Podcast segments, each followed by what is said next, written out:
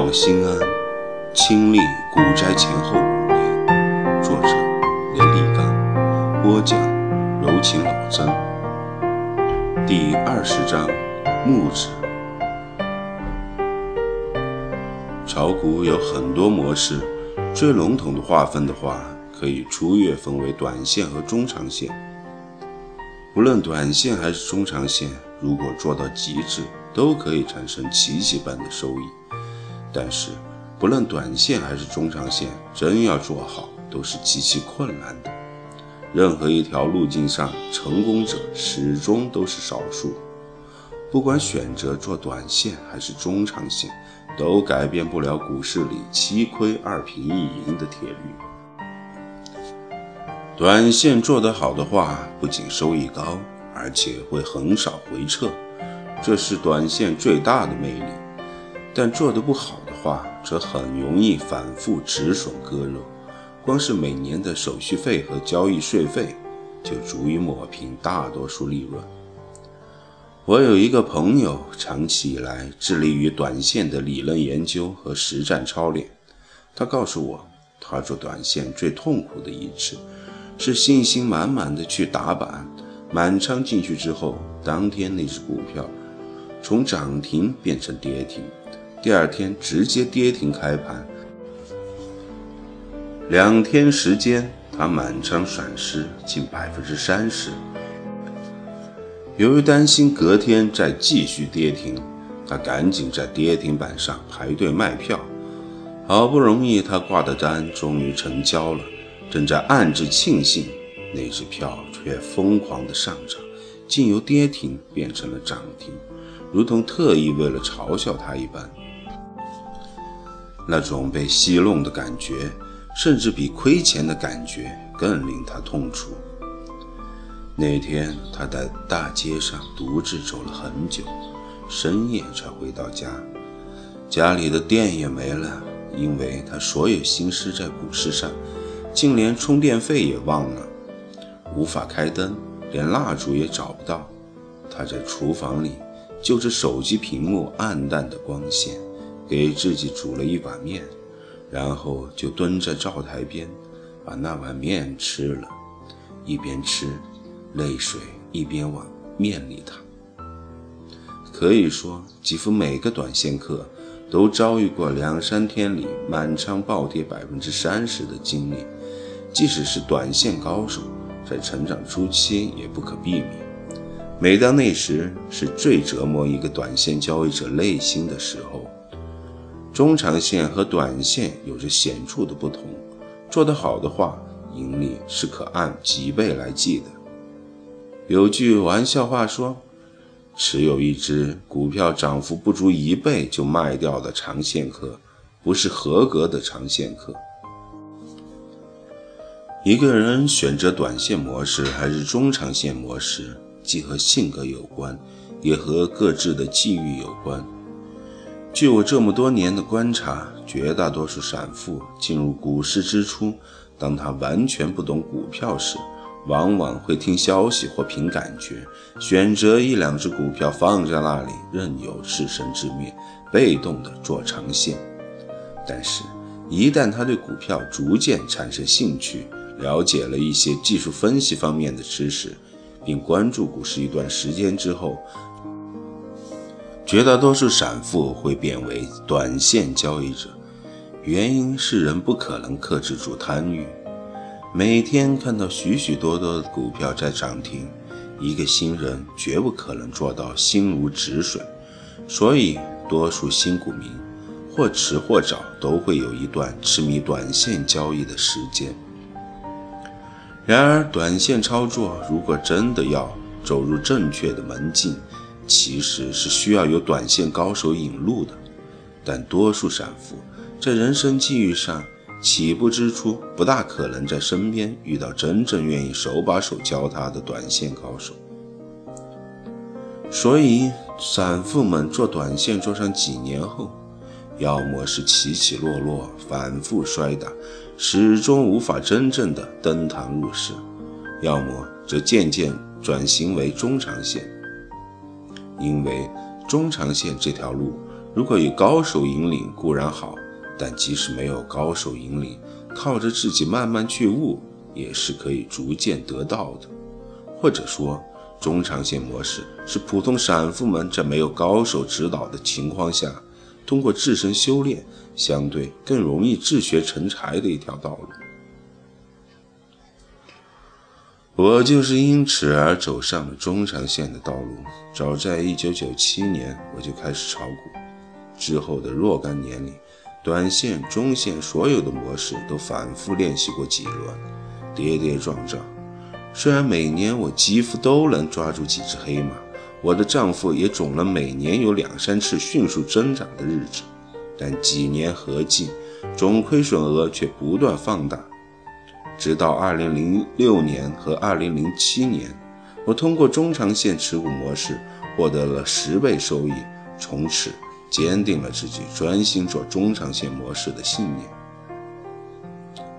每个人总是会把过往投资经历里最成功的经验，有意无意地在头脑中复制和反复放大，并用于指导其后的操作。2007年长线持股的成功。正是我在二零一三年一直坚定长线持有新经济股的原因。然而，正如做短线，每年总可能遭遇几次最痛苦的时候，做中长线也同样如此。以我个人的感觉而言，我认为做中长线最受煎熬的时间段是股票反复筑底的阶段，一次次的下挫。一次次的冲击你心理承受力的极限，其中炼狱般的折磨，没做过中长线的人很难理解。二零一三年十二月，对于满仓加融资持有着传媒经济新经济股的我来说，就是一个备受折磨的阶段。整整一个月，那几只股票反反复复的磨底。由于是一比一融资，稍微跌个百分之五，我就会损失百分之十的自有资金。我的账户净资产多次跌破三百万，毫无疑问，多数意志不坚定的人早已经选择了撤离。而我之所以能一直坚定的持有，唯一原因是我相信新经济股的大戏还只是刚刚拉开帷幕。是坚持还是放弃？是否定自我还是持之以恒？投资是不是真的利益为先呢？在那时，除了帮刘鸟理财，我还没为其他人操作过。而刘鸟又高度信任我，因此那时的我。可以算是个基本上只需要为自己丈夫负责的独立投资人，其好处就是没有太多的牵绊，不必在下跌时承受委托理财资产方给予的巨大心理压力。因此，我可以操作得更无顾忌，可以重新定义投资的内涵。没有信仰，何来彼岸？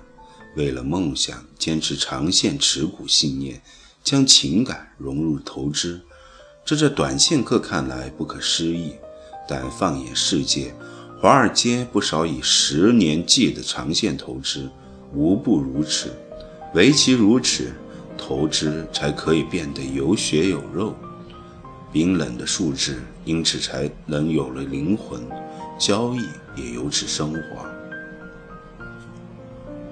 只不过我忽略了，中国股市不是美国股市，华尔街的长线投资理念放在 A 股市场，最终往往会令人失望。这是后话，留待以后再说。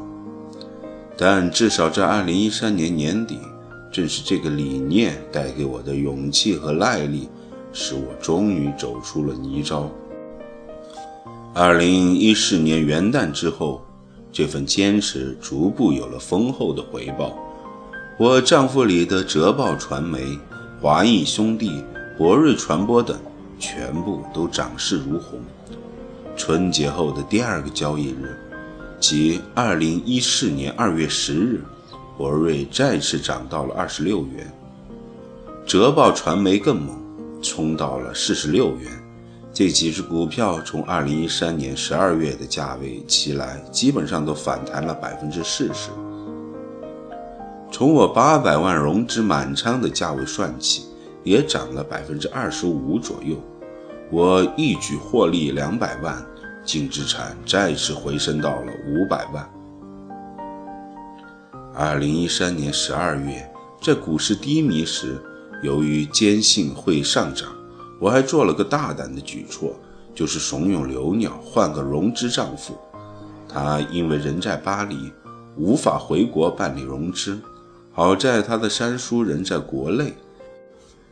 于是她请三叔开通了融资，将原先账户里的股票卖出，而后把资金转入了她三叔的融资账户里。当时刘鸟的七万八千股博瑞每股亏了十元，二百一十万市值亏到只有一百三十万。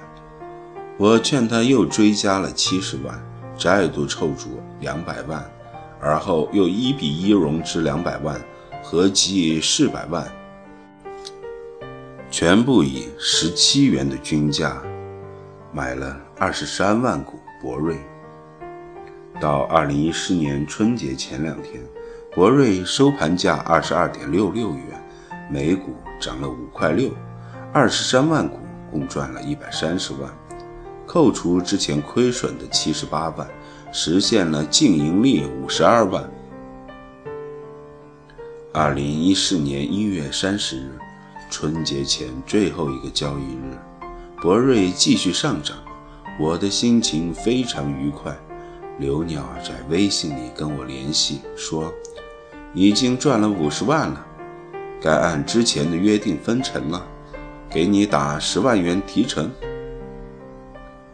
我有些不好意思，赶紧推诿说。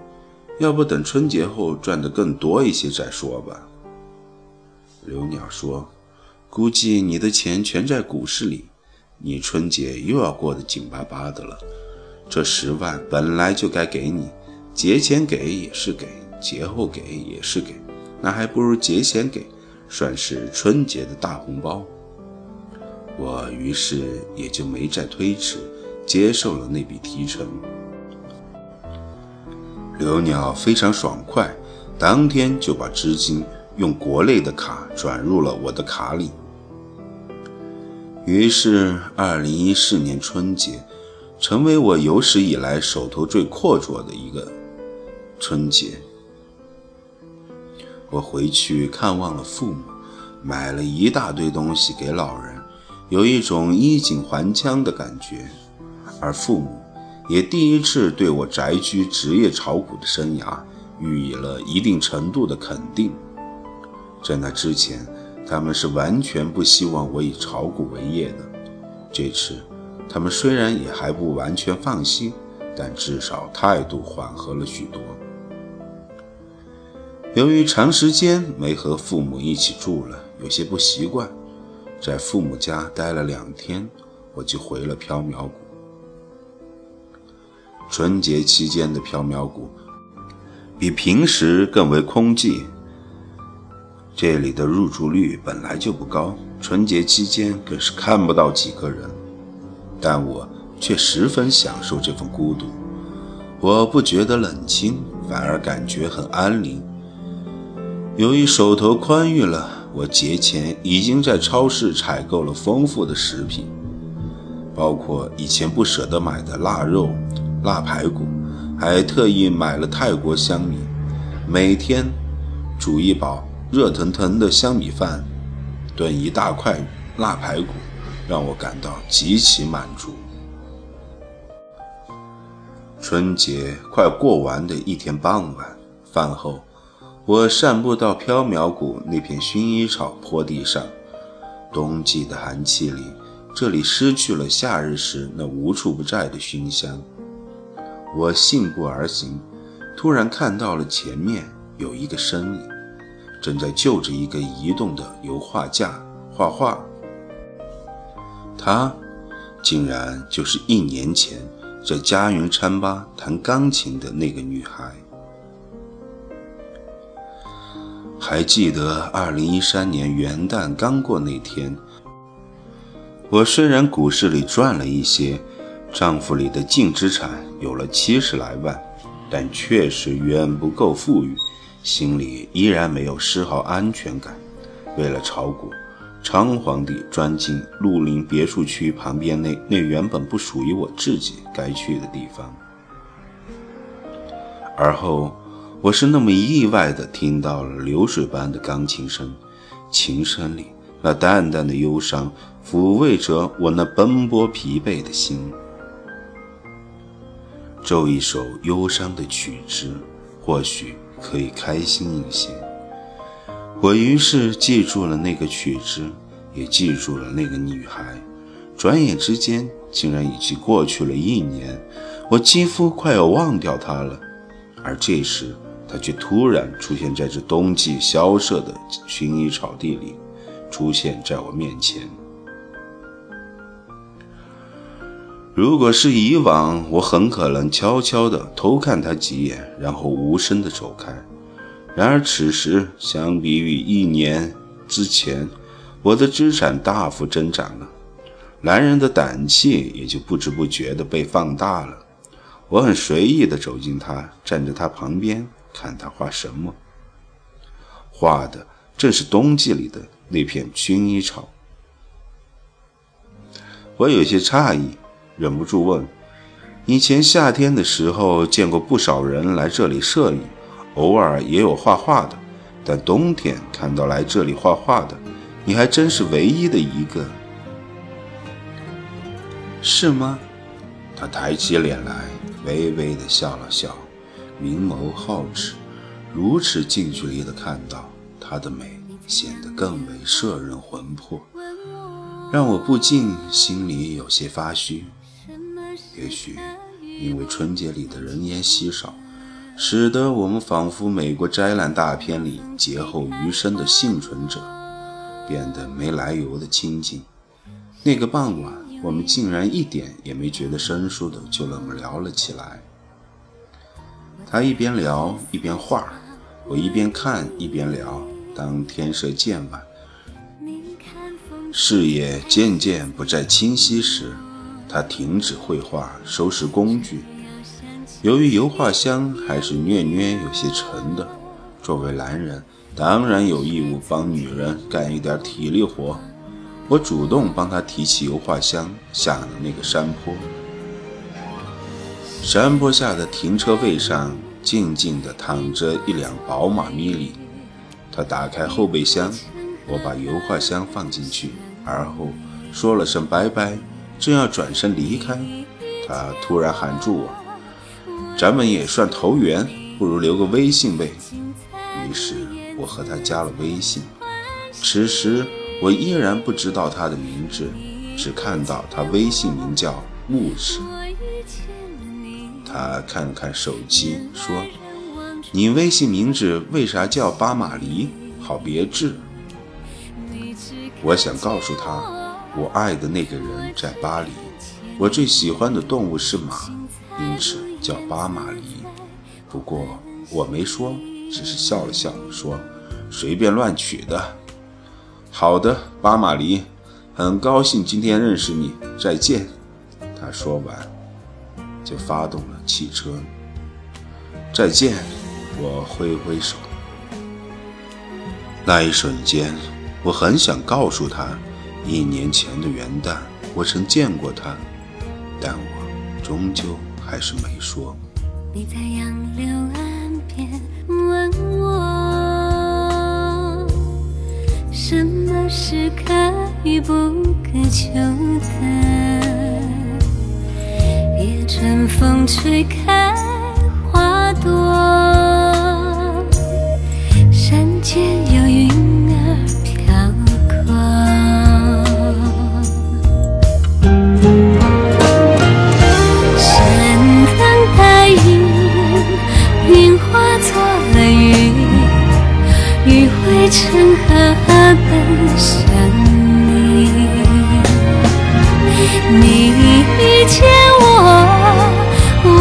见了你，精彩不言，自在欢喜。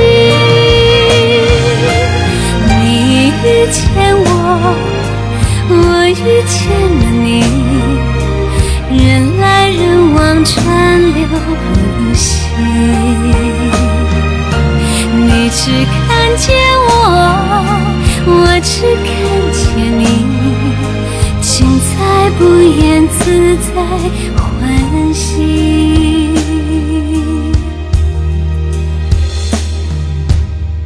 我在二十四桥问你，你看风景还是在看我？船儿摇向轻轻杨柳，雨水从天。